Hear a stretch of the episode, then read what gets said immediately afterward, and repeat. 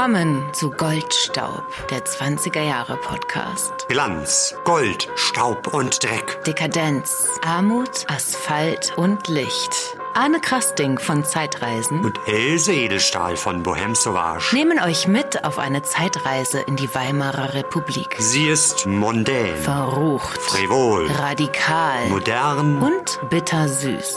Tanzt mit uns auf dem Vulkan.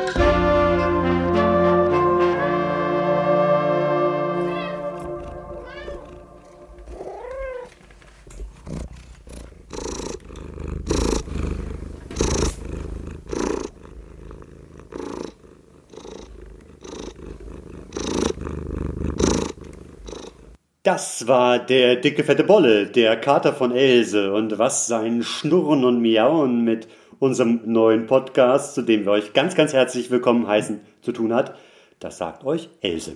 Ja, mit dem Bolle hat es Folgendes auf sich, dass der kleine, dicke Bolle seit na, einem halben Jahr ungefähr nämlich Diabetiker ist. Und ich entsprechend alle zwölf Stunden morgens und abends ihm Insulin injizieren muss. Ohne dieses Insulin wäre der Kater wahrscheinlich schon vor einer Weile gestorben. Und was das Insulin mit unserer heutigen Folge auf sich hat, das erfahrt ihr später. So, na, in schätzungsweise 40 Minuten. Ja, denn unser Podcast ist wieder etwas länger geworden, aber wir konnten uns einfach nicht beschränken, weil es so unglaublich viele spannende Geschichten und Informationen gibt. Und dann würde es einem wirklich im Herzen wehtun, da irgendwelche Sachen rauszuschneiden. Also da müsst ihr jetzt einfach durch. Und sicher ist, dass ihr danach auf jeden Fall viel, viel schlauer seid als vorher. Und sicher ist auch, dass der nächste Podcast kürzer wird. Ähm, wir hinken ja auch unserem ursprünglichen Zeitplan gerade ein bisschen hinterher. Und das liegt daran, dass ich eine Konjunktivitis habe, Anne. Aha, aha, ja, da muss ich doch mal nachschlagen. Es hat nämlich nichts mit Grammatik zu tun, Nee. sondern Also ich verrate nur so viel. Die Symptome davon sind Epiphora, Photophobie, Blepharospasmus. oh Gott. Hast du verstanden? Ich habe verstanden. Ich hoffe, ich hoffe, wir müssen uns keine Sorgen machen und du bist auf dem besten Weg der Genesung. Ja, ist alles gut und ähm, damit sind wir eigentlich auch schon mittendrin in unserem Thema, ne? Medizin in der Weimarer Republik, Teil 2. Genau. Teil 2. In der letzten Folge ging es ja fast ausschließlich um die spanische Grippe oder wie hieß sie noch? Die panische Schrippe, meinst du? So war es, die panische Ja. Grippe, genau. Ja. Heute geht es um verschiedene Bereiche der Medizin. Ja, wir haben für euch einen großen, bunten Potpourri an allen möglichen verschiedenen Themen aus der Medizin in der Zeit der Weimarer Republik. Ein Kessel Buntes. Ja, das Thema ist einfach so unerschöpflich, dass wir einige Bereiche sogar auslassen mussten, wie zum Beispiel die Psychiatrie oder auch die Sexualmedizin oder Frauen in der Medizin. Das ist alles äh, leider auf ein andermal vertagt. 2021 oder 2022. Ja, wer weiß. Wir haben ja eh noch eine riesengroße Liste mit Themen. Ja. Nicht nur in der Medizin, sondern ganz allgemein, die wir behandeln möchten. Es gibt noch mehr als Medizin. Ah. Spannend wird es auf jeden Fall heute. Wir besuchen nämlich mit euch zwei Museen. Wir sprechen mit vier Experten Wir haben mindestens acht Wissenschaftler, die wir euch vorstellen. und mindestens 16 Fachbegriffe für euch auf Lager. Ja, und gut aufgepasst, das wird alles abgefragt. Ja, also gut zu hören. Bevor es losgeht, kommen wir wie immer zu unserer Verlosung vom vorletzten Mal. Ich bin ja der offizielle Gewinnspielbeauftragte und es ging damals um die ersten Sätze eines Films mit Willy Filch. Kinder, versteht ihr das? Kein Mensch, der uns aufmacht. Und dieser Film ist der legendäre, der berühmte, der schmissige Film Die drei von der Tankstelle. Gewonnen hat Andreas Benjamin aus Hört, Hört, Los Angeles. Also der Preis, das Buch über Willy Fritsch von Heike Goldbach geht über den Teich nach Los Angeles. Herzlichen Glückwunsch. Wenn man die Weimarer Republik mit einem Körper vergleicht oder den Staat als einen menschlichen Körper sieht, was häufig damals tatsächlich gemacht wurde, da kann man eigentlich sagen, hm, ganz schön krank. Schon schwächelnd auf die Welt gekommen, schwere Geburt, man wusste nicht genau, ob sie, ob sie überhaupt durchkommt. Und dann immer wieder gepiesackt, immer wieder geplagt von irgendwelchen Krankheiten. Dann geht's ihr ein bisschen besser, aber dann merkt man, das Immunsystem ist zu schwach. Die ganzen Viren, Bakterien, die diesen Körper angreifen, breiten ihm dann den gar aus. Der Patient ist tot. Und tatsächlich haben die Nationalsozialisten diese Begrifflichkeiten sehr häufig benutzt, um eben gegen die Weimarer Republik anzugehen, haben von einem kranken, ausgezehrten Körper gesprochen, der schleichend sich zersetzt. Ja, und tatsächlich ist das dann ja auch passiert. Was ganz interessant ist, dass tatsächlich die wichtigsten Politiker der Weimarer Republik selbst eigentlich immer zu Unzeiten krank gewesen sind. Dann, wenn man sie gebraucht hatte in den großen Krisenzeiten. Und ich werde mal ein paar der Politiker aufzählen. Fangen wir an mit Friedrich Ebert, der mit 55, also relativ früh gestorben ist. Mitschuldigt ist ein Skandal aus dem Jahr 1919. Ihr erinnert euch vielleicht an unsere Badefolge, der Badehosenskandal. Ebert war im Grunde genommen die ganze Zeit, während er Präsident war, persönlichen Angriffen ausgesetzt von seinen politischen Gegnern, die auch immer wieder unter die Gürtellinie gegangen sind. Es kam immer wieder zu Prozessen, die Ebert sehr, sehr persönlich genommen hat. Vor allem, als ihm Landesverrat vorgeworfen wurde. Eigentlich hätte er längst operiert werden müssen, aber er wollte eben diesen Prozess unbedingt durchstehen. Und die Operation musste verschoben werden und dann war es zu spät. Er ist an einer verschleppten Blinddarm- und Bauchfellentzündung gestorben. 1925, als die Republik selbst gerade auf dem Weg der Besserung war. Kommen wir zu dem wichtigsten Friedenspolitiker der Weimarer Republik, Gustav Stresemann, der im Grunde genommen die ganze Zeit krank gewesen ist und selbst gesagt hat, wie lange ich noch an dieser Stelle wirke, weiß ich nicht. Oft bin ich überhaupt sehr pessimistisch darüber, ob meine Kräfte überhaupt ausreichen werden. Die Herausforderungen der Zeit wären eigentlich schon für einen gesunden Politiker zu viel gewesen, aber für einen kranken Politiker eigentlich vollkommen unmöglich. Erst dann nach schweren Nierenproblemen in einem Schlaganfall erlegen, 1929 mit 51 Jahren. Das ist ja auch ein Einschnitt äh, in der Weimarer Republik. Manche sagen sogar, eigentlich ist damit das Ende schon eingeläutet. Übrigens, er ist wohl nicht an unterlassener Hilfeleistung gestorben, wie es die Serie Babylon Berlin suggeriert. Also Benno Fürmann ist nicht schuld. Kommen wir zu Reichskanzler Heinrich Brüning, übrigens kleines unnützes Wissen, der einzige Reichskanzler der Weimarer Republik ohne Bart.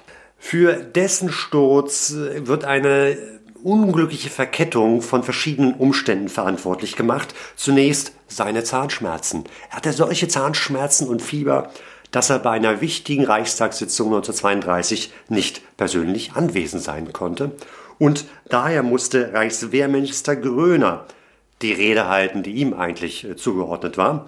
Gröner hatte Diabetes und dann an dem Tag ein so heftiges Furunkel auf der Stirn, dass er ein ja sehr sehr massives Pflaster tragen musste, auch Fieber hatte, komplett indisponiert war bei der Rede, vor sich hin stotterte, immer wieder unterbrochen wurde von den Nationalsozialisten und es war ein Desaster.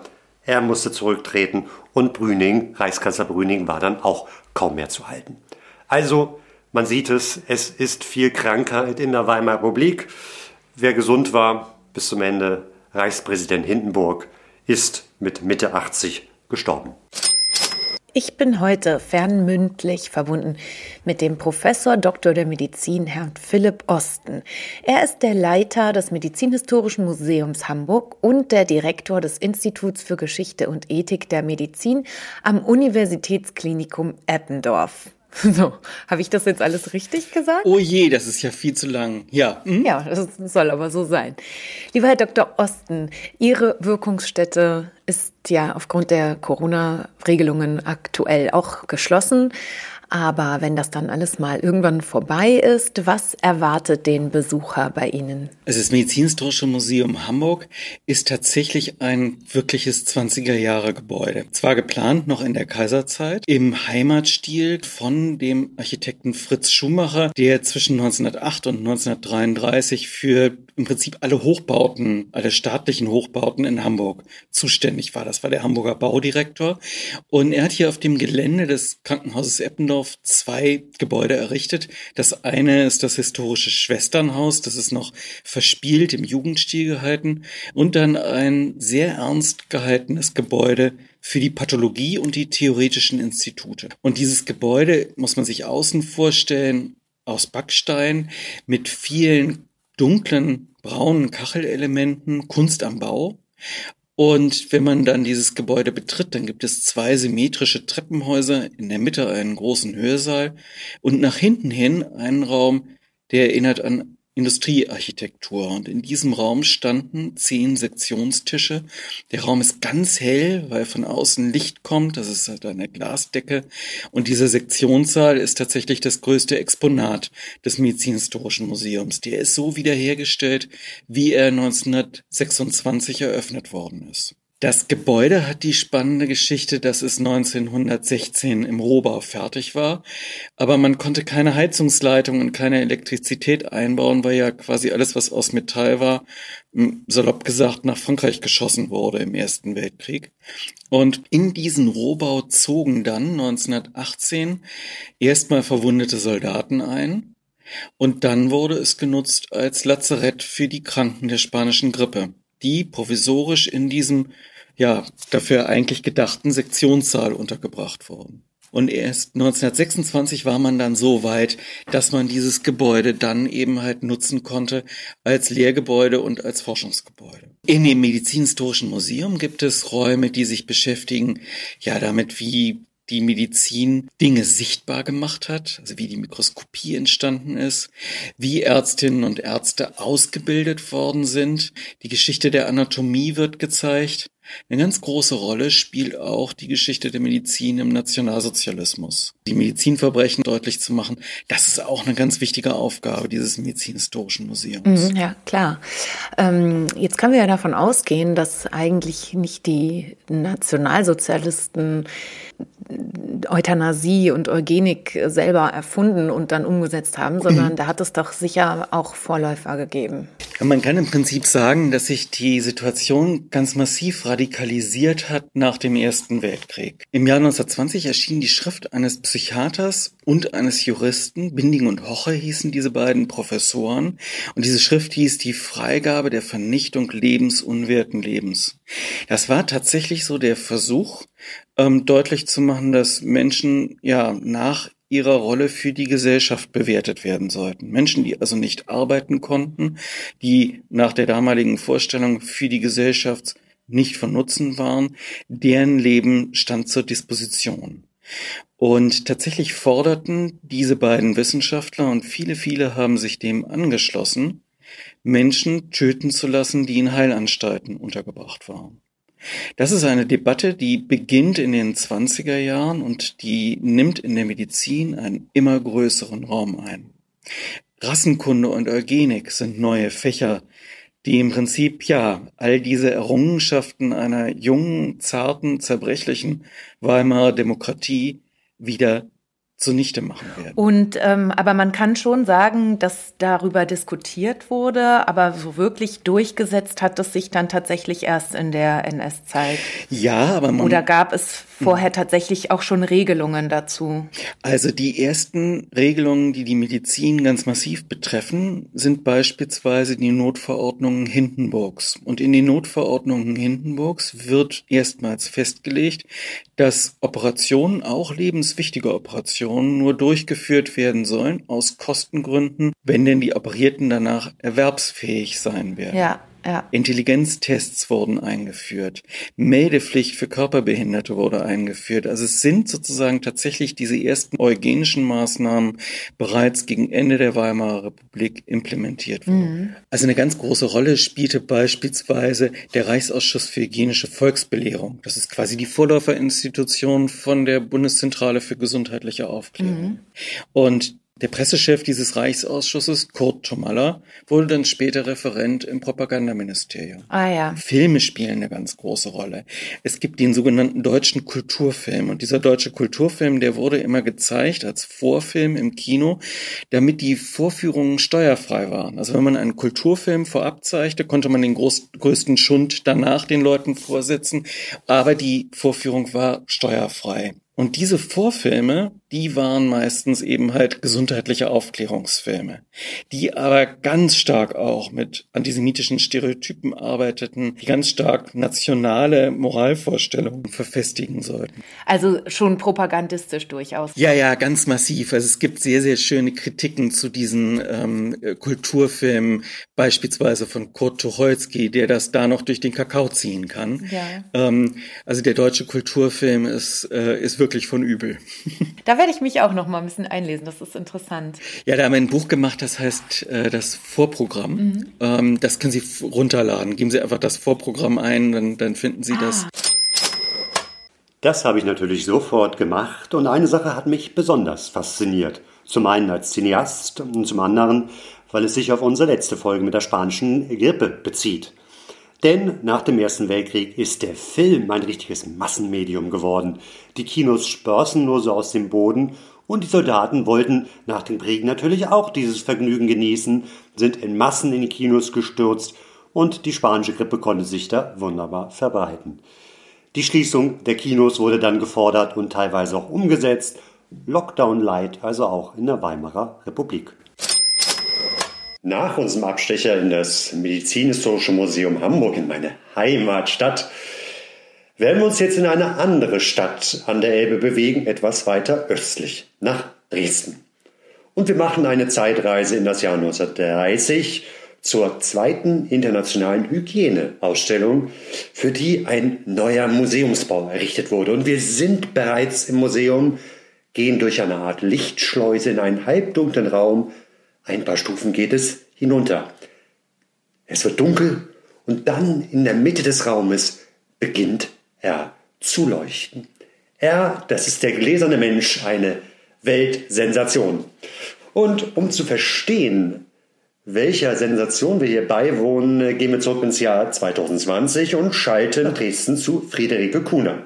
Friederike Kuhner ist Kulturwissenschaftlerin, ich nenne sie jetzt Rike, weil wir uns seit Jahren kennen und Rike für uns Touren in Dresden macht. Hallo Rike. Hallo Anne. Rike, wie kann man sich diesen gläsernen Menschen, um den es 1930 so einen großen Hype gab, denn eigentlich vorstellen? Ja, wie sah er aus, dieser gläserne Mensch? Zunächst einmal ist der gläserne Mensch eine lebensgroße Figur eines Mannes aus durchsichtigem Kunststoff. Und das, was beim Menschen normalerweise die sichtbare Oberfläche bildet, also die Haut samt der darunter befindlichen Muskelmasse, das ist durch transparenten Kunststoff ersetzt und damit ist der Blick ins Innere des Körpers frei. Organe, Blutkreislauf, Nervenbahnen und natürlich auch das Knochenskelett werden sichtbar. Man kann durch diesen Mann durchgucken und man sieht, was sich im Inneren des Menschen normalerweise unter Haut und Muskeln versteckt alles so befindet. Ähm, das Gerüst im Inneren ist aus Aluminium gefertigt. Das heißt, diese Knochen, die dieser Mensch, der gläserne Mensch hat, sind aus Aluminium gegossen und dann zusammengesetzt. Die Organe drumherum gruppiert wurden aus Kunststoff gefertigt und die Blutbahnen und Nervenbahnen sind aus Draht. Dieser Mensch hat also Nerven wie Drahtseile im wahrsten Sinne des Wortes.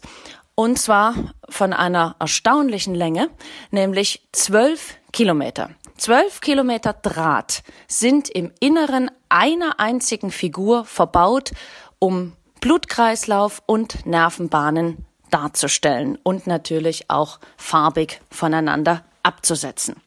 Überhaupt war dieser gläserne Mensch für damalige Verhältnisse ein ziemlich wildes Farbenspiel. Die einzelnen Organe waren farbig gekennzeichnet und vor allem war der Blutkreislauf natürlich rot und blau markiert. Das heißt, die einzelnen Drähte waren in den entsprechenden Farben lackiert worden, die Nervenbahnen zusätzlich dann noch grün, so dass also auch im Inneren des Körpers ein gewisses Farbenspiel Orientierung gegeben hat und zu seiner Funktion beiträgt. Die Sensation bestand vor allem darin, dass der Mensch erstmalig komplett gezeigt wurde. Vorher gab es natürlich auch schon Durchblicke und Einblicke in den Menschen. Es gab äh, Röntgenbilder, es gab Präparate, die Teile des Körpers mit gewissen Durchleuchtungseffekten auch im Museum oder in Ausstellungen präsentiert haben, aber es gab den nie den Menschen in seiner Gesamtheit, sozusagen als Gesamtkunstwerk zum Durchgucken. Und darin besteht die Sensation und natürlich in der ganzen Präsentation, die du ja am Anfang so schön beschrieben hast, auch der gewisse Gruseleffekt. Es ist ja wie wenn man bei einer Sektion dabei ist und plötzlich in den geöffneten Körper schaut, ist natürlich nicht so eine ganz blutige Angelegenheit, äh, wie das normalerweise im medizinischen Bereich der Fall ist. Aber es ist trotzdem dieser Blick ins Innere des Körpers, der natürlich erstmal befremdlich wirkt. Der gläserne Mensch spiegelt in wunderbare Art und Weise den damaligen Stand der Technik wieder, vor allem im Bereichen Chemie und Physik. Die Hülle besteht aus einem sehr neuartigen Kunststoff, der erst wenige Jahre vorher patentiert wurde. Zellon heißt das. Am besten ist das heute wahrscheinlich mit, mit Plexiglas zu vergleichen wenn es auch chemisch ein bisschen was anderes ist. Und äh, das Innenleben mit Draht, mit Beleuchtung, mit bunten Lämpchen, die dort verbaut wurden. Und ganz wichtig natürlich auch das Einbeziehen der damals aktuellen Tonträger vor allem das Grammophon, was äh, Erklärungen zu dieser Figur gibt. Das sind die technischen Möglichkeiten der Zeit und die werden bestens genutzt und eingesetzt, um den Besucher multimedial zu beeindrucken und diese neue Menschmaschine oder auch den Maschinenmenschen vorzuführen. Wer steckt denn eigentlich hinter dieser verrückten und sensationellen Idee? Also, wer ist Papa oder Mama des gläsernen Menschen? Na, die Idee, irgendwie in den Menschen hineinzuschauen und das Innere sichtbar zu machen, die gab es ja schon deutlich länger. Das zieht sich ja durch die Jahrhunderte. Aber der Vater des gläsernen Menschen hier in Dresden ist ein gewisser Franz Tschackert, der in Eigenregie und auch recht eigensinnig äh, an der Idee festhielt, den Menschen eben nicht nur in durchleuchteten Teilen, wie bis dahin üblich, sondern in seiner Gesamtheit zu präsentieren. Chackert war Präparator am Hygienemuseum und hatte also gute fachliche Voraussetzungen, kannte sich aus hatte Zugang zu Werkstoffen und zu neuen Möglichkeiten und hat diese sehr kreativ genutzt. Zum Beispiel hat er die Oberfläche ja aus dem neuartigen Kunststoff Zellon gemacht, was man unter Wärmeeinwirkung ziemlich gut formen kann. Und diese Wärme, den warmen Dampf, den er dafür brauchte, um die einzelnen Platten in die entsprechende menschliche Oberflächenform zu bringen, diesen Dampf hat er von einer Dresdner Marmeladenfabrik bezogen. Er hat also seinen ersten gläsernen Menschen, seinen ersten Prototypen in den 20er Jahren in einem Schuppen neben der Marmeladenfabrik zusammengebastelt und hat den heißen Dampf, der beim Kochen der Marmelade entsteht, umgeleitet in seine Werkstatt im Schuppen, um dort die Zellonplatten in eine dreidimensionale Form zu bringen. Natürlich haben anfangs viele, auch der Museumsmitarbeiter, ihn für einen Spinner gehalten. Aber nach und nach mussten sie erkennen, wie genial diese Idee war und haben ihn dann auch unterstützt, so dass es 1930 zur ersten Präsentation dieses gläsernen Menschen im Rahmen der Eröffnung des Hygienemuseums kommen konnte. Und damit war die Sensation perfekt. Die erste Präsentation des gläsernen Menschen erfolgte ja im Rahmen einer Hygieneausstellung zur Eröffnung des neuen Hygienemuseums. Äh, ziemlich viel Hygiene. Seid ihr die heimliche Hygienehauptstadt Deutschlands? Wascht ihr euch so gerne die Hände in Dresden? Hände waschen ist natürlich das Gebot der Stunde, ganz klar. Aber Hygiene bedeutet vor reichlich 100 Jahren eben viel mehr. Nicht nur Hände waschen und Zähne putzen. Hygiene ist auch kein reiner medizinischer Begriff, sondern eher ein Ausdruck für modernen Lebensstil.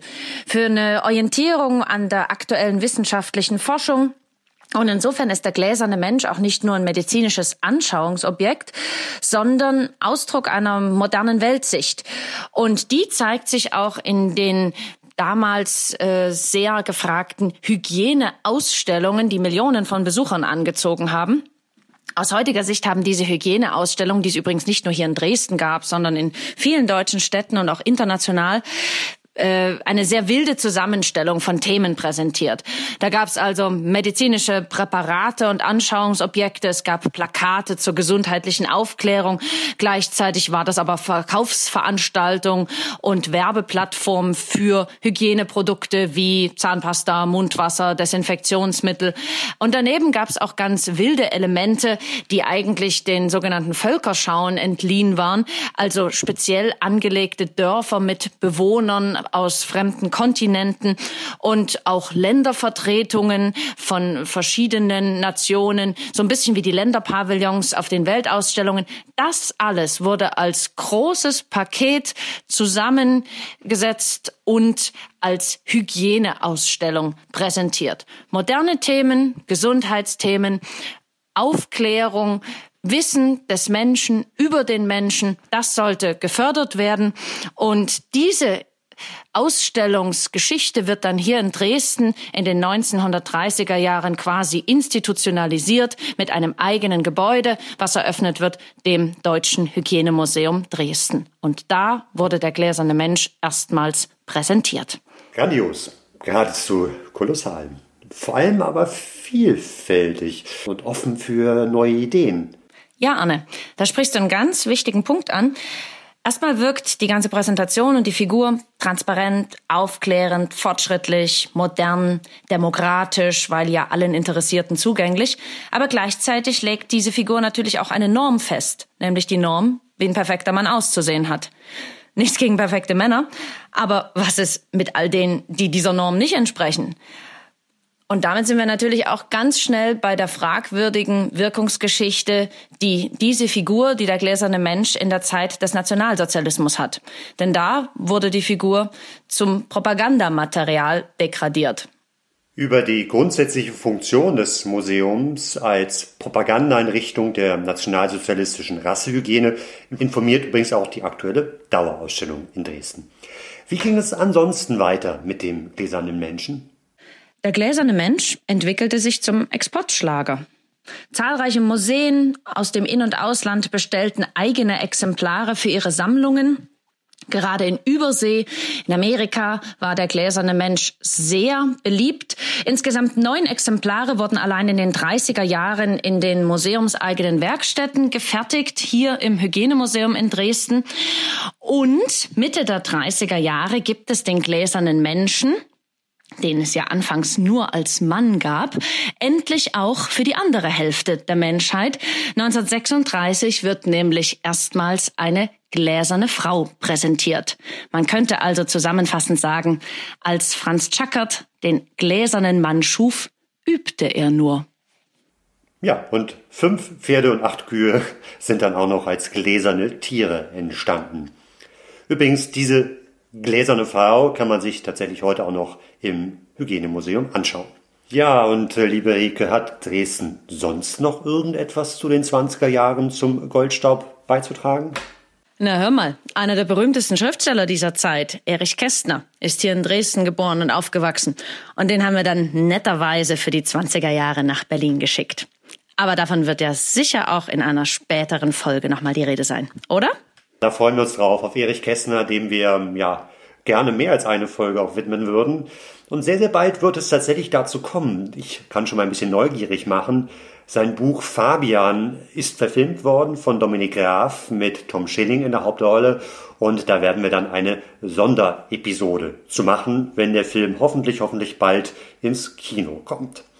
Das Schlusswort überlasse ich aber einem Schriftband, das bei der Premiere des Gläsernen Menschen im Jahr 1930 angeleuchtet wurde. Und da konnte man lesen, der Mensch bewundert das rastlose Meer, die fließenden Gewässer, den Anblick der Sterne und vergisst, dass von allen Wundern er selbst das Größte ist. Was gab es denn eigentlich für Krankheiten äh, auch noch in den 20er Jahren, mit denen wir uns heute eigentlich gar nicht mehr beschäftigen müssen? Eine Krankheit, die gegen Ende des Ersten Weltkriegs eine ganz große Rolle spielte, war die Rachitis. Bei der Rachitis ist es so, dass ähm, Calcium nicht in den Knochen eingebaut wird. Das heißt, die Knochen bleiben weich, weil nicht genug Calcium darin ist. An Symptomen bedeutet das, wenn die Kinder anfangen zu krabbeln, biegen sich die Handgelenke, wenn sie anfangen aufzustehen, biegen sich die Beine zu X- oder O-Beinen, ähm, die Wirbelsäule verbiegt sich, wenn man ein Kind auf den Arm nimmt und äh, die ganze Zeit das auf einem Arm trägt, dann biegt sie sich in eine Richtung.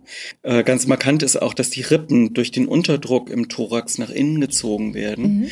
und es dadurch tatsächlich zu Atemschwierigkeiten kommt.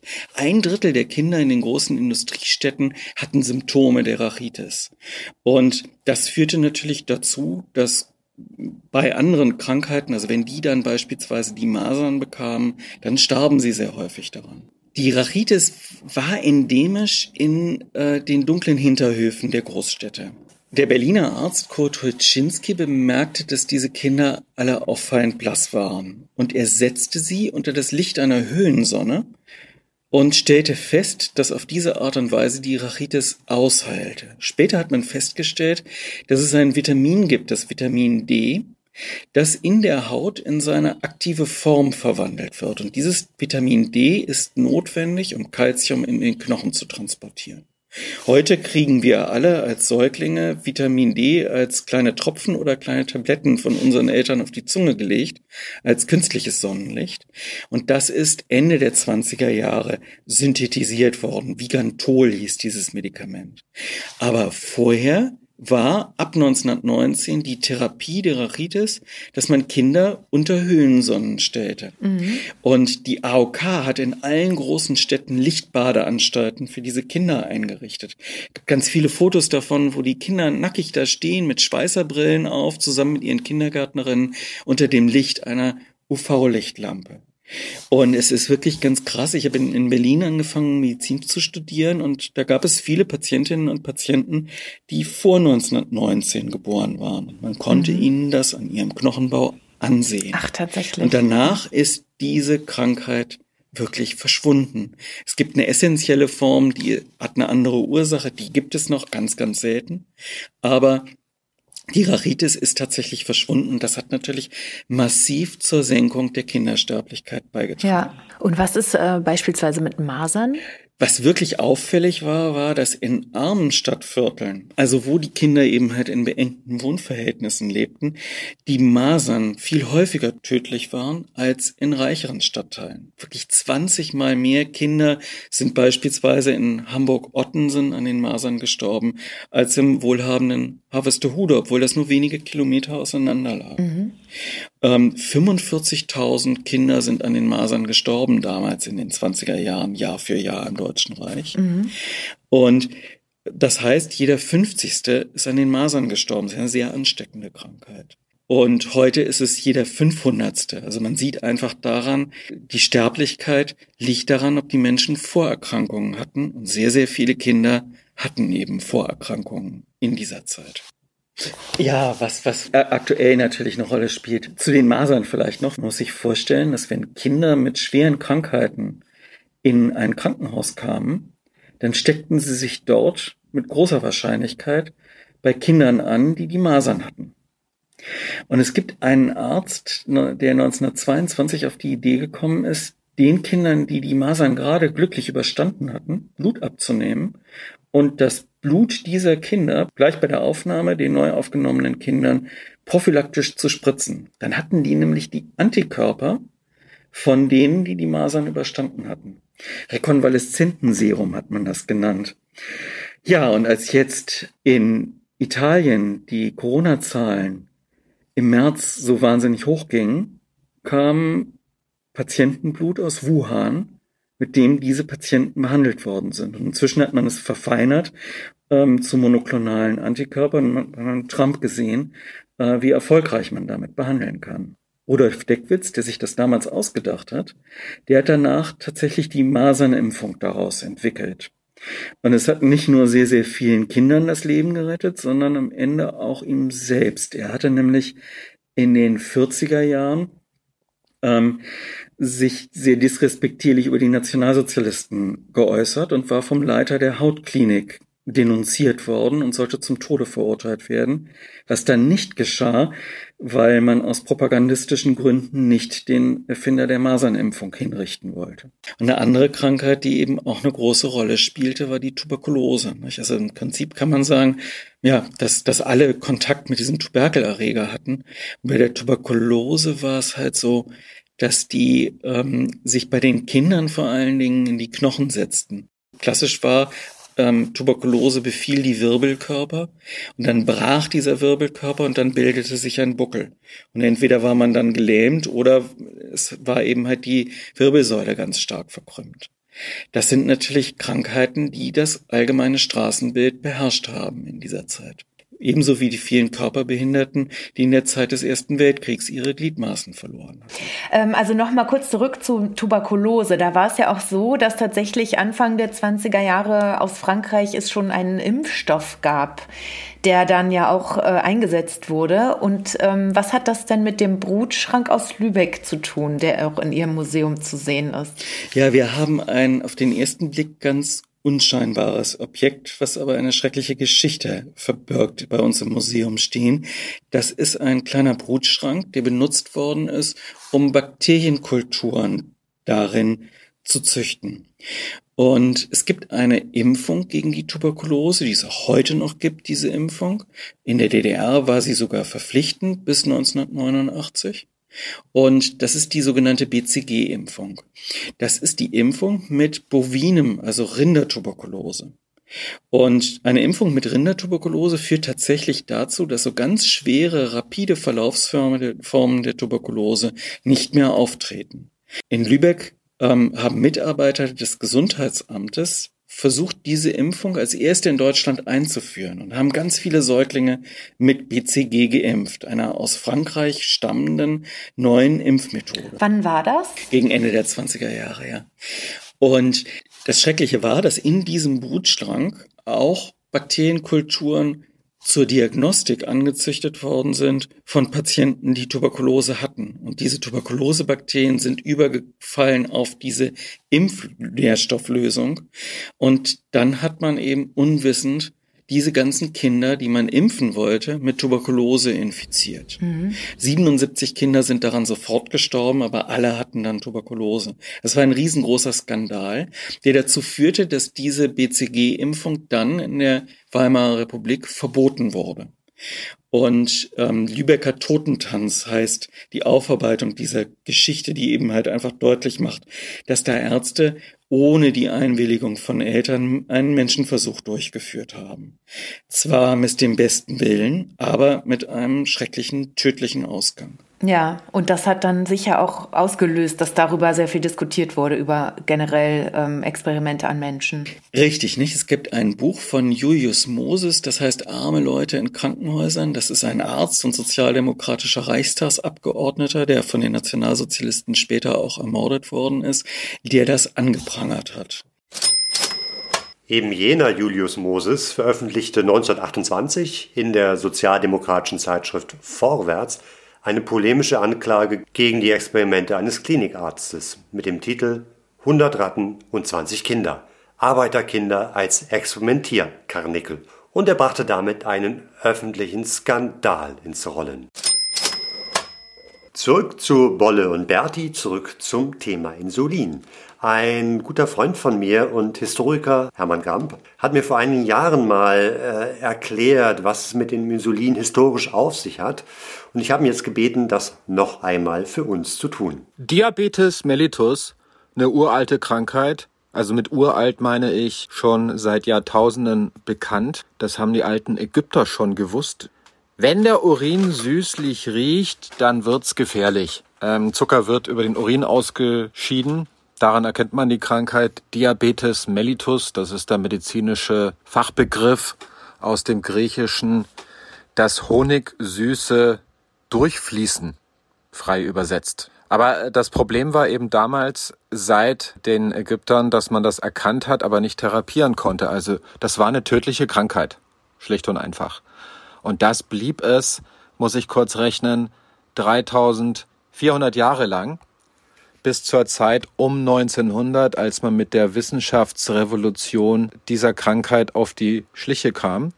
Also herausfand, was eigentlich die Ursache ist. Man hat das Hormon Insulin entdeckt. Ein Hormon, das von der Bauchspeicheldrüse produziert wird und erkannt, dass dieses für die Regulierung des Zuckerhaushaltes verantwortlich ist. Wenn das jetzt nicht mehr produziert wird, das ist die Krankheit Diabetes, dann hat der Diabetiker eben dieses tödliche Problem. Und dann gelang es Forschern aus Kanada, dieses Insulin zu isolieren und dann in einer Therapie Menschen zu verabreichen, um sozusagen die, die Aufgabe der Bauchspeicheldrüse zu ersetzen, indem man das injiziert. Und da gibt es eine schöne Geschichte, einer der allerersten Probanden war ein fünfjähriger Junge namens Ted Ryder. Der bekam 1922 als einer von zwölfen Insulin injiziert. Ein Indikator für die Krankheit Diabetes ist Abmagerung und dann eben bis zum potenziellen Tod. Und als man das diesem Jungen injiziert hat, wog er nur noch 12 Kilogramm. Also es war schon lebensgefährlich. Und nach wenigen Monaten war er wieder völlig auf dem Damm. Er schrieb dann einem der Ärzte sehr begeistert, äh, ich zitiere, Lieber Dr. Banting, ich wünschte, Sie könnten kommen, um mich zu sehen. Ich bin jetzt ein dicker Junge und ich fühle mich gut. Ich kann auf einen Baum klettern. Viele liebe Grüße von Teddy Ryder. Ende des Zitats. Das war noch Zeiten. Man war stolz und hat sich gefreut dick zu werden. Und äh, das war aber ein sensationeller Erfolg. Der Mann wurde, also der Junge wurde dann 76 Jahre alt. Also das ist sozusagen symbolisch für diese große Revolution. Die Entdeckung und dann die Einführung von Insulin hat Diabetikern das Leben gerettet. Zum Entdecker des Insulins geben wir das Wort noch einmal an Herrn Professor Osten. Benting, der die Insulintherapie entdeckt hat, in Kanada. Ähm, das ist ein Arzt gewesen, der keine Patienten hatten. Es kam, äh, es kamen höchstens mal welche vorbei, die sich Alkohol von ihm verschreiben lassen wollten. Das war in der Zeit der Prohibition. Mhm. Und er ist auf diese Idee gekommen, ähm, Hunden die Bauchspeicheldrüse herauszunehmen und mit dem Insulin aus äh, Bauchspeicheldrüsen, dann zu gucken, ob man auf diese Art und Weise nicht bei ihnen den Blutzucker senken konnte. Und diese dieser Therapieansatz, der ist dann verfeinert worden von einem Biochemiker. Und die beiden waren sich so spinnefeind, dass sie sich nicht darauf einigen konnten, wer denn die Rechte an ihrer Therapie haben sollte, mhm. ähm, so dass sie dann eben halt sich entschlossen haben, diese Rechte ganz freizugeben. Mhm.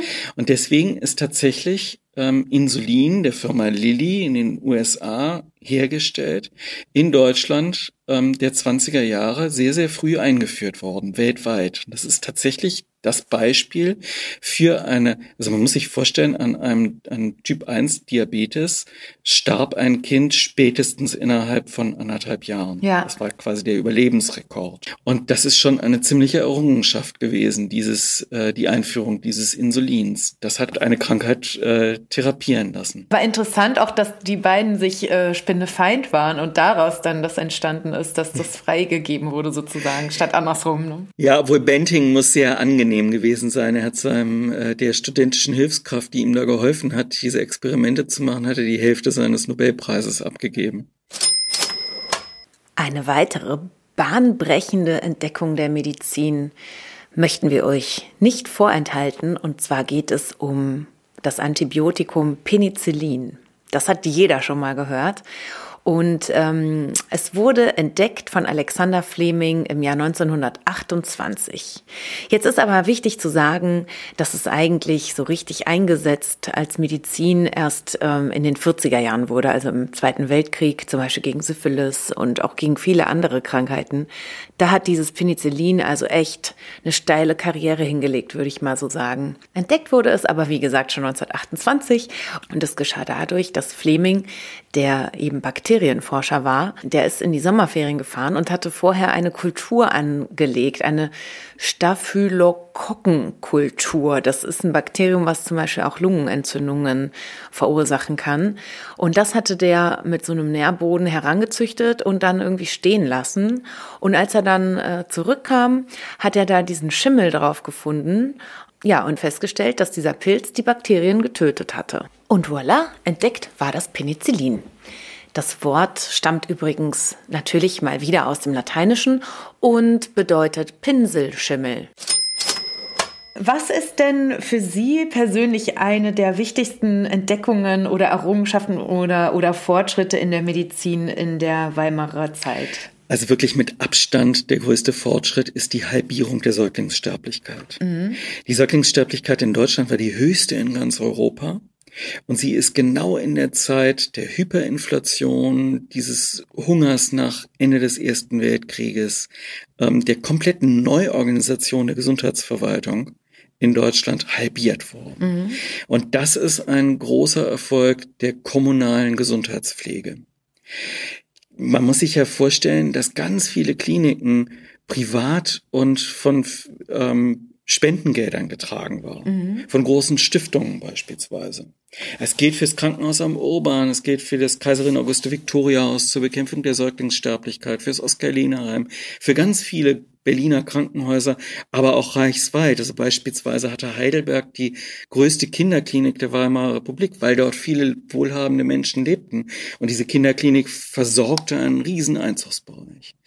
Ähm, und das bricht alles natürlich zusammen. Also die haben, wenn das patriotische Stiftungen waren, ihr Geld in Kriegsanleihen angelegt, dann waren sie schon 1918 pleite und spätestens in der Inflation hatte sich das alles aufgelöst. Und das bedeutet, man musste plötzlich eine kommunale Gesundheitsfürsorge erstellen.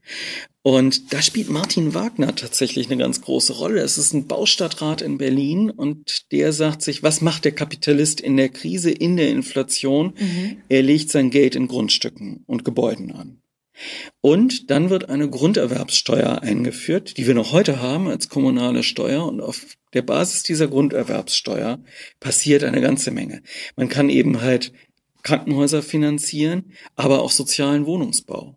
Und das sieht man wirklich in den Städten. Also was da erreicht worden ist bis mhm. Mitte der 20er Jahre in eigentlich einer großen Notzeit, plötzlich eine Gesundheits- und Sozialfürsorge aufzubauen, das ist schon enorm. Mhm. Und man muss sich vorstellen, die Lebenserwartung, nicht, wenn sie, wenn ein Viertel der Kinder schon den ersten Geburtstag nicht erlebt, ist natürlich die durchschnittliche Lebenserwartung bei Mitte 40 im Deutschen Reich gewesen. Ja, das macht man sich heute kaum noch bewusst, solche Zahlen. Mhm. Ja, und das das ändert sich rapide. Ja? Das, ist, das ist schon etwas, was, das ist der große, große Fortschritt der Weimarer Republik.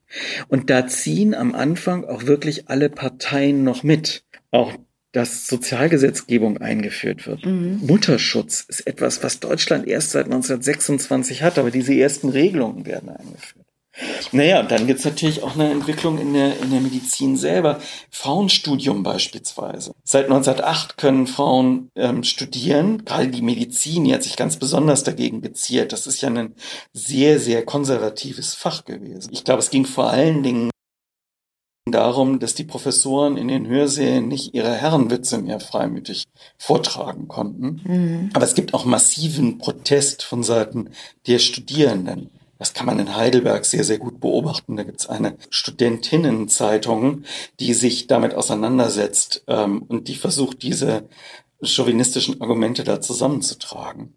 Das, ah, ähm, das ist spannend. Ja, ja, der Heidelberger Student heißt das. Hat leider auch eine schreckliche Geschichte, weil die 1930 dann schon vom NS-Studentenbund übernommen werden. Also die, die haben sozusagen eine Gleichschaltung der Studentenschaft in den 30ern schon.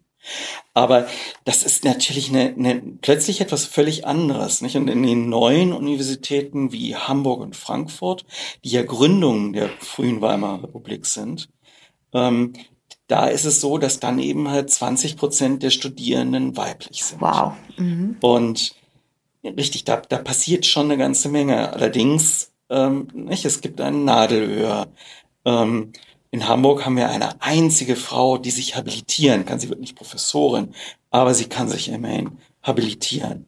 Äh, 1923. 1924 wird sie dann rausgeschmissen, weil sie geheiratet hat. Es gibt ein sogenanntes Zölibatsgebot, ähm, dass nicht ähm, Mann und Frau äh, aus einer Familie gleichzeitig öffentlich angestellt werden dürfen.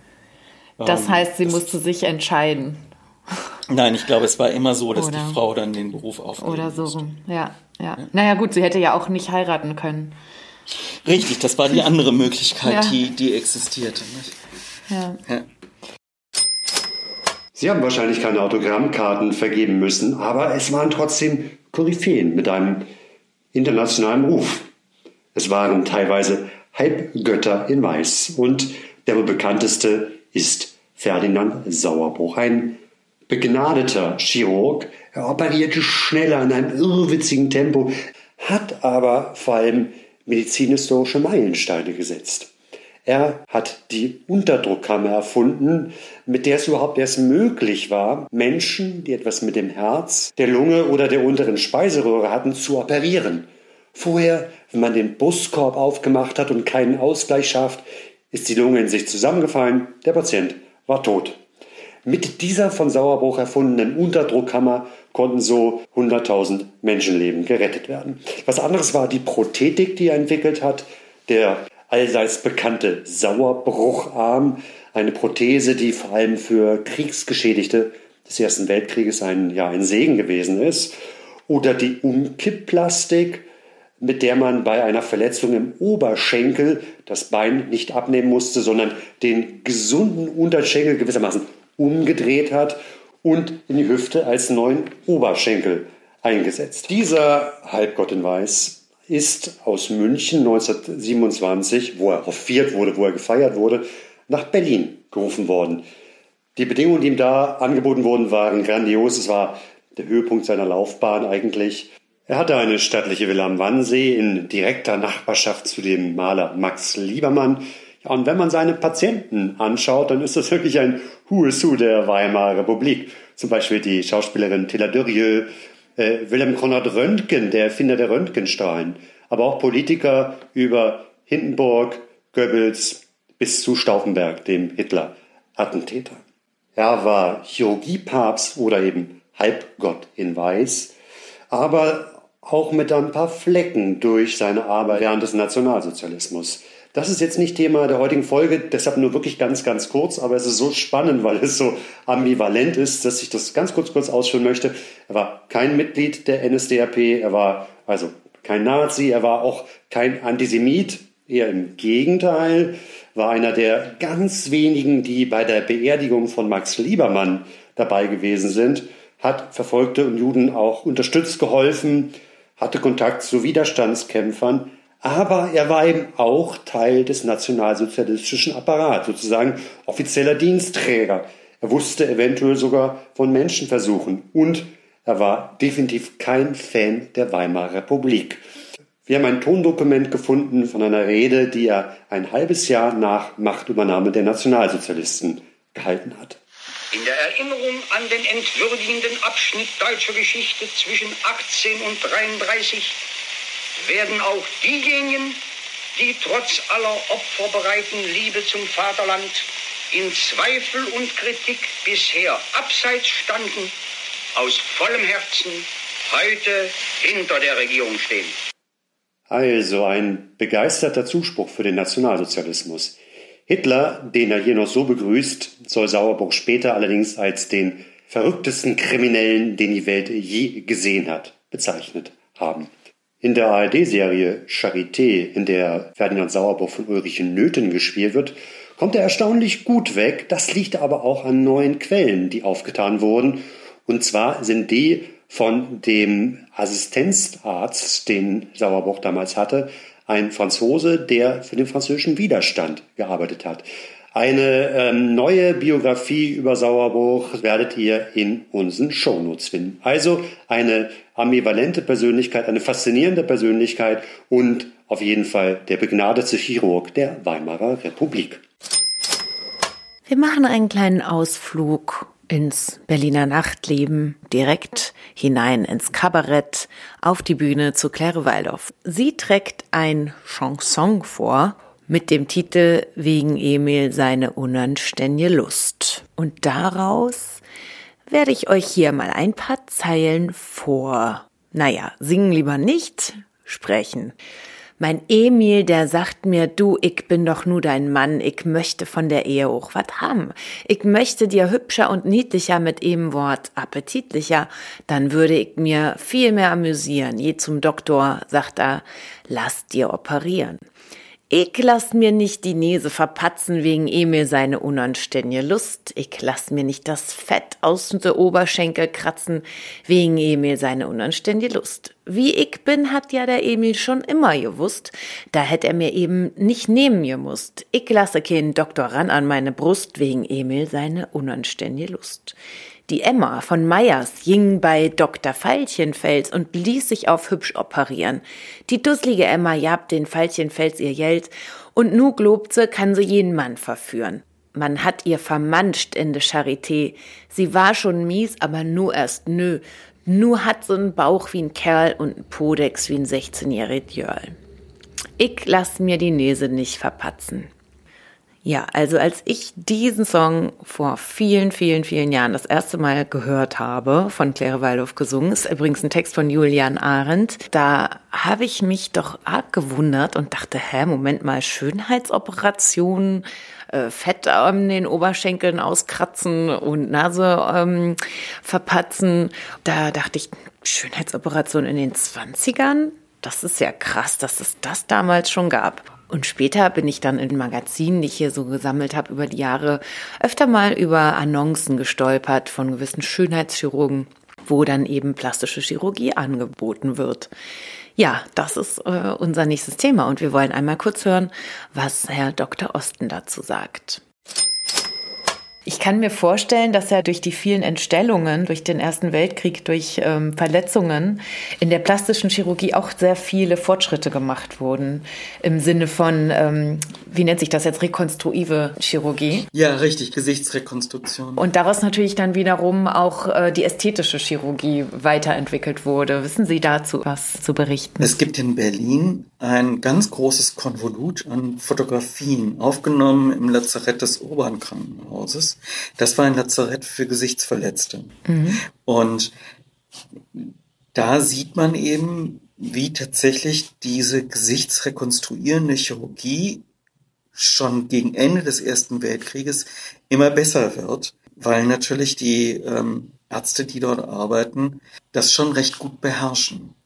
Und dieses Wissen spielt dann tatsächlich in den 20er Jahren in den vielen Privatkliniken durchaus auch eine Rolle. Also es ist ein Wissen, was, ähm, was so ein bisschen verborgen bleibt, weil in den medizinisch-wissenschaftlichen Zeitschriften relativ wenig darüber zu lesen ist. Mhm. Dafür aber in den Klatschblättern. Genau. Nicht? Also dass es das ja. gibt und das gibt auch tatsächlich Anzeigen, äh, die sich damit beschäftigen, wie denn eben halt der Körper verändert wird.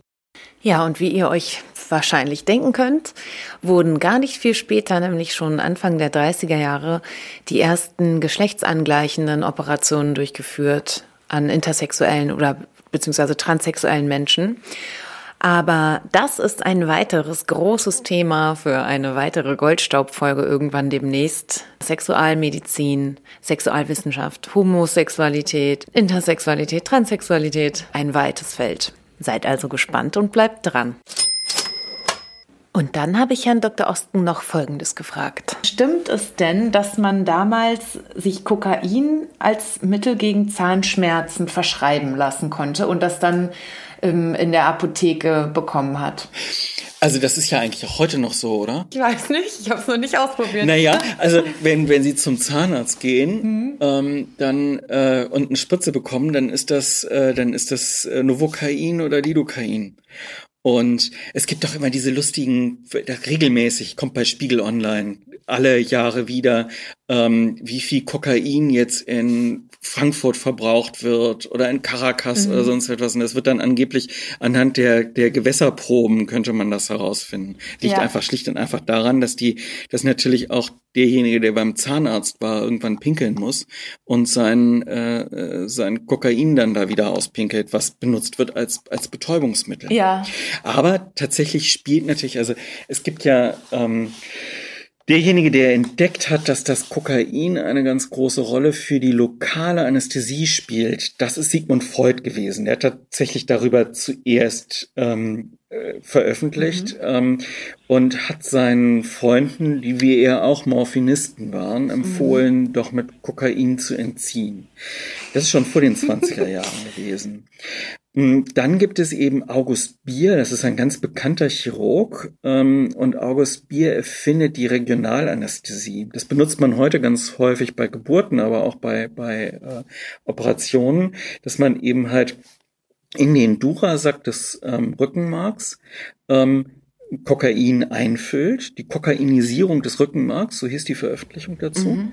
Und ähm, August Bier gab das also seinem Assistenten und danach kniff er ihn in den Hoden und drückte dann eine Zigarre auf seinem Unterschenkel aus ähm, und stellte fest, dass der Mann keinen Schmerzempfinden hatte. Oh, mhm. und äh, das steht alles in dieser, in dieser Publikation über die Kokainisierung des Rückenmarks. Ähm, tatsächlich ist das ein Schmerzmittel gewesen, aber wenn wir uns die Medizinzeitschriften angucken aus der Zeit, dann ist hinten drin immer ähm, ein großer Anhang mit Werbeanzeigen für Entzugskliniken. Mhm. Sehr, sehr viele Mediziner, das ist leider auch heute noch so, ähm, ja, kannten sich natürlich mit Rauschmitteln gut aus und haben sie eben halt manchmal auch selbst eingesetzt. Auch diesem Thema Rausch und Rauschmittel von Morphium über Kokain, Opium, Alkohol bis Äther werden wir uns ein andermal widmen. Ich hatte auch gelesen, dass in den 20er Jahren zum ersten Mal eine sogenannte Blutwäsche durchgeführt wurde. Dialyse heißt das, glaube ich. Ja, aber das ist natürlich so richtig gut noch nicht möglich mhm. gewesen. Aber die Bluttransfusion, ja, das ist, ähm, das ist etwas, was in dieser Zeit eingeführt wird. Nicht? Also die richtig funktionieren, das ist schon im Ersten Weltkrieg. Aber ähm, da ist also sozusagen die Blutgruppen werden entdeckt. Mhm. Ähm, durch Emil von Dungern und Ludwig Hirschfeld in Heidelberg. Und dieser Ludwig Hirschfeld, der ist nur nach Heidelberg gekommen, weil seine Frau Kinderärztin war und da eine Anstellung gefunden hatte. Die kamen aus Polen ursprünglich. Ähm, und äh, der hatte eigentlich nichts zu tun. Seine Frau hatte die gute Anstellung und ähm, er hat dann eben halt zusammen mit, ähm, mit einem Krebsforscher diese Blutgruppen sich näher angeguckt und auf diese Art und Weise dieses ganze neue Feld der Blutgruppendiagnostik ähm, ins Leben gerufen. Hm, was haben wir denn noch? Hm, was haben wir noch? Eine Sache. Ach ja, das Modemedikament der Zeit war Radium. Radium. Radiumkuren spielten eine riesengroße Rolle. Aus Heidelberg sollte ein berühmtes Radiumbad werden, bis man dann irgendwann entdeckt hat, dass es so ganz günstig doch nicht ist, ähm, mit radioaktiven Stoffen sich zu therapieren. Radium ist ein Element, das ganz stark radioaktiven Zerfall zeigt. Und dieses Radium, das luminisziert unter bestimmten Bedingungen. Und da dachte man, ja, wenn dieses, und Radium hatte auch die Fähigkeit, ähm, sozusagen wie Röntgenstrahlen dünne Schichten zu durchdringen. Und da dachte man, das könnte doch etwas sein, was auf den Körper wirkt. Und es wirkte tatsächlich auch auf den Körper, nur eben halt leider zellverändernd, was man dann erst später herausgefunden hat. Nicht in gewünschter Weise. Was hat man denn versucht mit dem Modemedikament Radium zu heilen? Vor allen Dingen Lungenkrankheiten. Das sollte man einatmen. Eine andere Rolle spielt Elektrizität. Wenn Sie auf den Flohmarkt gehen, dann finden Sie da mindestens ein oder zwei Elektrisierapparate, die verkauft werden. Und da werden Glasröhrchen unter Hochspannung gesetzt so dass Lichtblitze darin erscheinen. Und diese Glasstäbchen mit den Lichtblitzen, die fährt man dann langsam über die Haut und auf diese Art und Weise sollen wundersame Therapien erzeugt werden. Also das ist eine alternative Heilmethode, die schulmedizinisch nie abgesichert war. Und da sieht man, dass quasi alternative Heilmethoden nicht unbedingt technikfeindlich sein müssen. Das war natürlich ein großer Schaueffekt und man könnte sich natürlich schon vorstellen, dass ja, was, was so toll glitzert und schimmert, das, äh, das kann durchaus auch wirken, ja. Wer die letzte Folge Medizin Teil 1, die spanische Grippe, angehört hat, der ist bereits bestens bekannt mit unserem Experten, Herrn Dr. Wilfried Witte. Ihn habe ich noch Folgendes gefragt. Wann wurde denn eigentlich das Virus als solches entdeckt Und wann wurde die Virologie begründet? Dass man überhaupt in der Medizin den Begriff Virus allerdings in einer anderen Bedeutung als heute verwandt hat, das kann man sagen, fängt 1892 an und da ist als Name ein Herr Iwanowski zu nennen, der das sogenannte Tabakmosaikvirus entdeckt hat. Seitdem gibt es diesen Begriff Virus. Wenn man jetzt mal einen Schwenk macht hin zum Jahr 1918 bezogen auf die Grippe, dann ist es halt so, dass in der Zeit dieses Moment, was ja häufig auftritt äh, oder mehr oder minder eigentlich immer auftritt bei Pandemien, nämlich was ist denn das, worum geht es denn da, was können wir denn machen, was überfällt uns denn da gerade, dass das in der Medizin, in der Bakteriologie ja auch zur Folge hatte, dass man natürlich schon versucht hat, herauszufinden, okay, welcher Keim ist das oder sind es mehrere? Und da gab es durchaus eine lebhafte Debatte. Der Virusbegriff, den hat man auch in der Zeit dann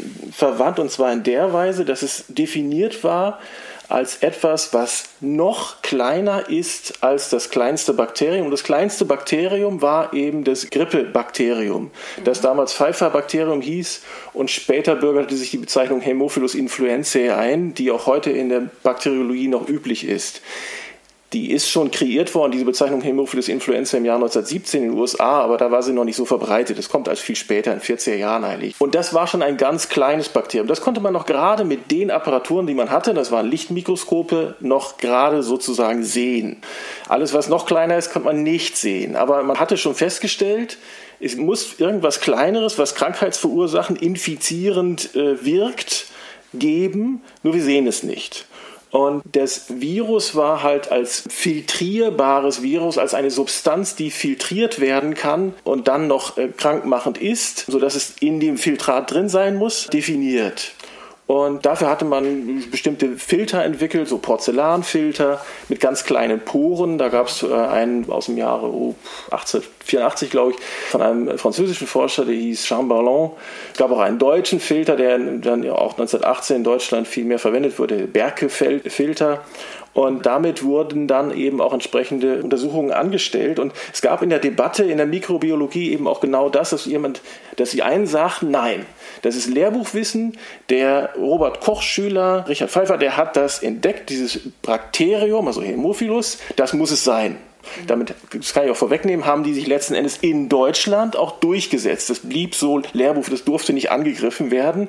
Damit haben sie sich aber selbst ein Bein gestellt, weil äh, dann haben andere schließlich ein ähnliches äh, Grippevirus entdeckt. Ja. Den Virusbegriff gab es, und dann gab es Leute, die sagten, das müssen mehrere Bakterien sein, die zusammenwirken, weil wir sehen auch ganz andere. Wir sehen Streptokokken, wir sehen Staphylokokken, die spielen doch da auch eine Rolle. Nicht nur die Hämophilus, sondern auch andere.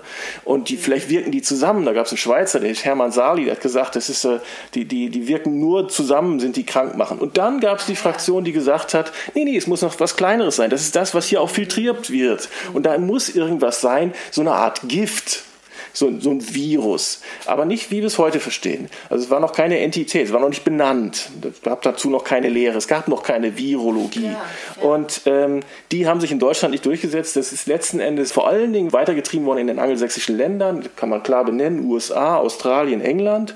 Und in England ist dann ja 1933 das Virus entdeckt worden. Man kann dann immer noch nicht sagen, dass damit die Virologie begründet worden wäre.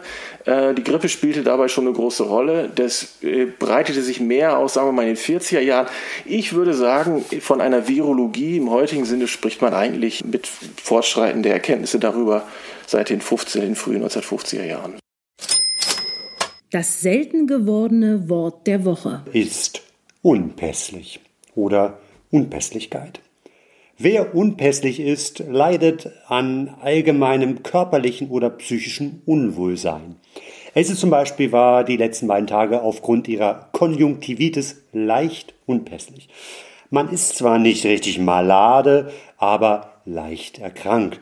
So schrieb der gute alte Friedrich Schiller, die Unpässlichkeit meiner Frau hat die projektierte Reise nach dem Seebad verzögert und dadurch, weil es nun zum Baden zu spät ist, ganz verhindert keine Sommerfrische für Schiller aufgrund der Unpässlichkeit seiner Frau.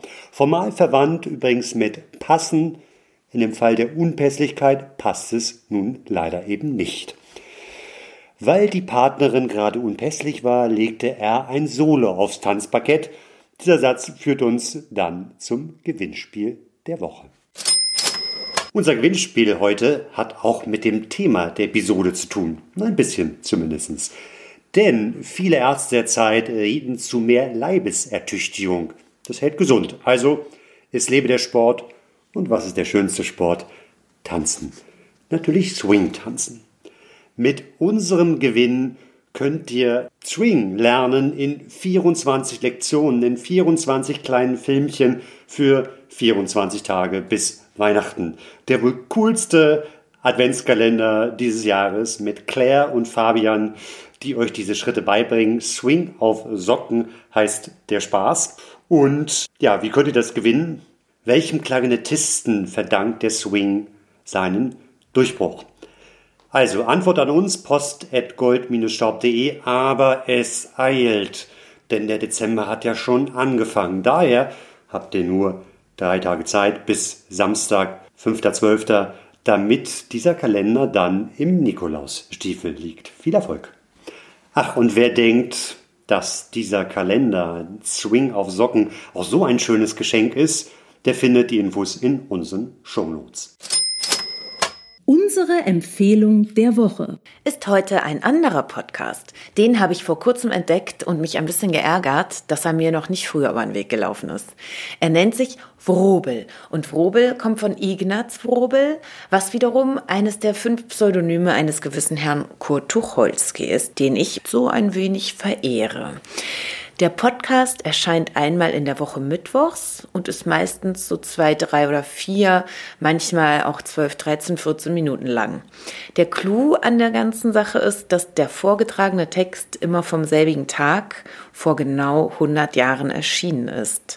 Und die Texte sind natürlich von Tucholsky beziehungsweise einem seiner Pseudonyme. Der Vortragende ist der Sprach- und Sprechkünstler Frank Dittmar. Frau Dr. Edelstahl verschreibt euch also zum geistigen Wohlbefinden dringend einmal die Woche ein Portionchen Tucholsky zum Schmunzeln und zum Nachdenken. Wir verlinken den Podcast Wrobel von Frank Dittmer auch für euch in unseren Show Notes. So, das war's mal wieder. Wir sind reif für den äh, Sektionssaal oder die Pathologie oder was auch immer. Also, wer bis jetzt durchgehalten hat, der kriegt äh, von Frau Dr. Edelstahl das nächste Mal ein Bonbon. Ein Lutschbonbon. sehr schön. Das ist aber ein sehr großzügiges, ja, ein sehr großzügiges Geschenk. Also, das waren jetzt 70 Minuten Medizin Teil 2. Das war's dann für 2020 auch mit den medizinischen Themen bei Goldstaub. Aber wir wollen euch natürlich mal schon einen kleinen Ausblick darauf geben, was es als nächstes gibt. Und zwar die nächste Folge wird von Arne handeln. Und äh, da bin ich schon sehr gespannt, weil ich muss ja Arne interviewen, nämlich zu seinem neuen Buch. Und ich habe vor kurzem schon einen ersten Blick in das Buch werfen dürfen. Das war dann noch digital und bin fast hinten rübergefallen vor lauter Freude und Staunen darüber, was der Arne äh, da in, ich weiß nicht, das werde ich ihn dann alles fragen, wie lange er dafür gebraucht hat, wann das anfing. Also da steckt so viel Arbeit drin und so viele tolle Bilder, so viele schöne Texte. Da bin ich sehr, sehr, sehr, sehr, sehr gespannt drauf. Und ähm, ich weiß noch gar nicht, was ich den Arne überhaupt alles so genau fragen möchte, aber vielleicht habt ihr, liebe Hörer, ja auch noch so die ein oder andere Idee oder irgendwas, was ihr unbedingt wissen möchtet. Schreibt uns an post.gold-staub.de eure Fragen an Arne. Ach, ich bin ein bisschen gerührt, liebe Else. Mein neues Buch, übrigens auch mein erstes Buch, heißt Fassadengeflüster und es geht um Gebäude, um Architektur der Weimarer Republik in Berlin mit vielen tollen Fotos. Und ähm, ja, das ist jetzt gerade im Druck und hoffentlich, hoffentlich in zwei Wochen fertig. Ja, da drücken wir die Daumen. Stimmt, das hatte ich überhaupt nicht erwähnt, ne, dass es um Architektur geht. naja, jetzt wisst ihr es, jetzt wisst ihr es auf jeden Fall. So, und damit verabschieden wir uns mal für heute und hören uns in zwei Wochen. Gehabt euch wohl, macht es gut, zieht euch warm an, haltet Abstand zueinander, solange hier der Virus noch rumgeht und bleibt gesund. Bis bald, au revoir. Ah Mist, ich habe schon wieder der Virus gesagt. Dabei heißt es ja das Virus. Also ein Neutrum, kein Maskulin.